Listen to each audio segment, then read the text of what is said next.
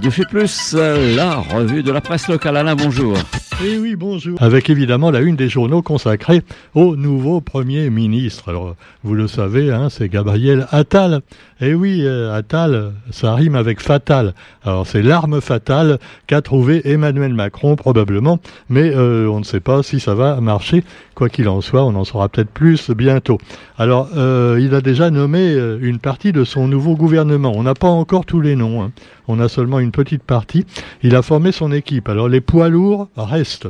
Bon, les poids lourds, c'est par exemple euh, bah, Éric Dupont-Moretti, oui, oui, le repris donnant le, le ministre de la Justice, pas le repris de justice. Non, j'ai fait un lapsus, là, excusez-moi, je l'ai pas fait exprès. Et puis alors, euh, bah, Gérald Darmanin qui reste à l'intérieur. Et puis aux Outre-mer également, je vous l'avais dit, ça, je vous l'avais dit qu'il resterait. C'est notre ministre à nous, Gérald Darmanin. Et eh oui, bon, alors quoi qu'il en soit, oui, je sais, il n'y a pas de quoi être fier. Bon, alors, euh, Sébastien le, le il reste aux armées. Ah ouais, alors évidemment, ils l'ont laissé là. Bon, je sais pas si ça lui plaît trop parce qu'il y a des risques de guerre mondiale en ce moment.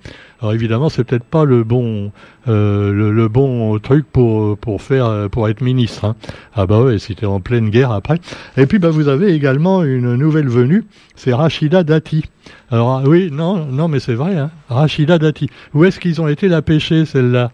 Bah ouais, souvenez-vous, elle aussi, elle avait pas mal de casseroles, et puis finalement, on la voyait plus. Elle avait été ministre de la Justice également. Hein. Oui, la justice, ça leur porte pas bonheur, apparemment. Donc Rachida, devinez où elle est À la culture. Tu me diras que la culture, bon, on met un peu ce qu'on a sous la main. Hein. Alors Rachida Dati a retrouvé un poste de ministre, mais me direz-vous, mais pourtant, elle est du côté des républicains, normalement, Rachida Dati.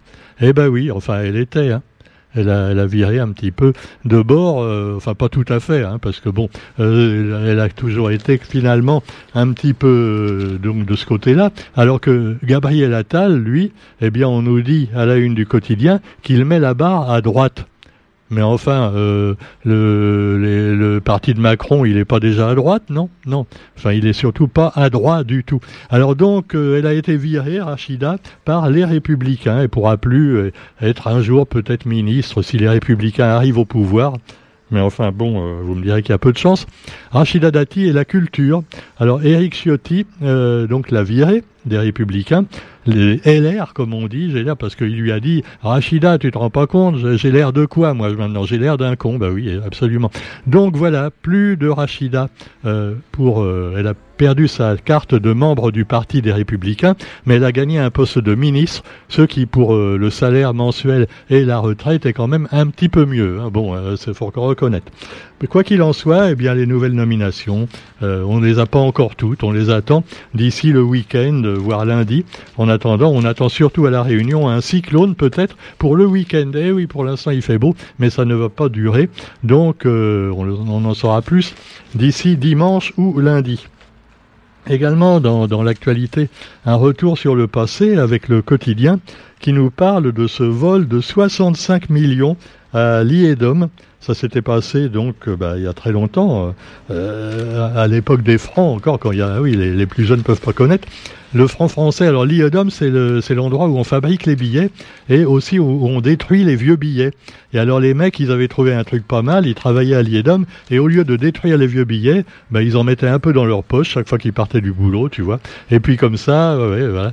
Alors évidemment, l'argent n'a pas d'odeur, mais quand ils le mettaient dans leur slip, quand même, après, c'était pas terrible. Mais quoi qu'il en soit, voilà, voilà, voilà, encore la pollution.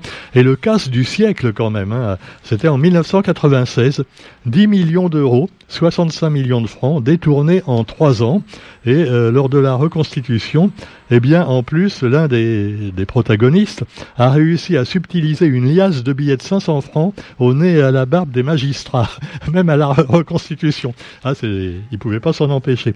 Voilà donc. Puis également, il s'est passé un événement terrible en cette année 1996. Euh, et eh oui, la mort de Michel Debré, ce grand homme, oui, ce grand homme, non, il n'était pas si grand que ça, en fait. Bon, enfin, ça dépend. Bon, à quoi qu'il en soit, Michel Debré, qui est mort en 96, et eh oui, ça fait déjà longtemps, hein, le papa, euh, comme certains l'appelaient, euh, pour les autres, c'était Vergès, pour certains, c'était Debré. Et puis, bah, vous avez également dans l'actualité d'autres sujets de conversation. Comme par exemple eh bien, le bisphénol A. Et là, c'est la pollution par le bisphénol qui est donc commune, entre autres, chez nous à La Réunion. On a déjà, le glyphosate euh, qu'on nous a laissé, mais on a également le euh, bisphénol A qu'on trouve dans pas mal de produits alimentaires et il est interdit en France depuis 2015 dans les contenants alimentaires. Mais euh, est-ce que c'est bien vrai tout ça? En tout cas, 15 acteurs de l'agroalimentaire ont été sanctionnés par l'autorité de la concurrence pour s'être entendu euh, pendant les cinq premières années avant l'interdiction sur le fait de ne pas communiquer sur la présence ou pas de bisphénol A dans leurs conserves et canettes.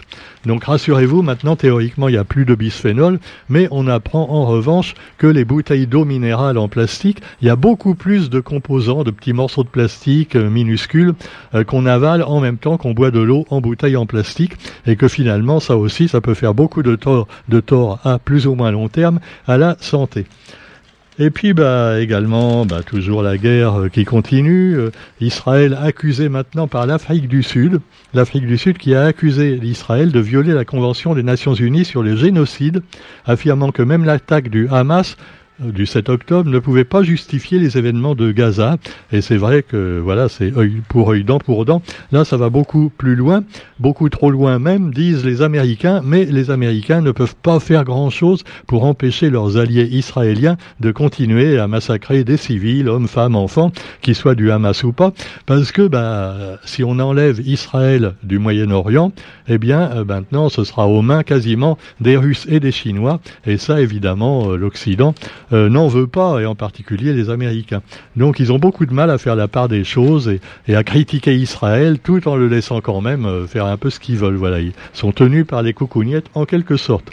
Pendant ce temps-là, à Taïwan également, on le sait, des problèmes, alors que Taïwan également bah, est pas tout à fait reconnu euh, comme un pays à part entière et que la Chine a appelé les habitants de Taïwan à faire le bon choix lors de la présidentielle qui a lieu demain ils ont critiqué les Chinois, le candidat favori, comme un grave danger. Un candidat qui veut garder également Taïwan indépendante hein, par rapport à la Chine. Et voilà, euh, donc c'est le vice-président sortant de Taïwan qui est le favori, hein, Monsieur Lai Ching-te. Euh, voilà, alors évidemment, il a dénoncé l'ingérence de Pékin. Zelensky, pendant ce temps-là, est en Estonie. L'Ukraine, c'est toujours la guerre, hein, on peut le rappeler, ah bah oui aussi. Et euh, dépose aiderait la Russie.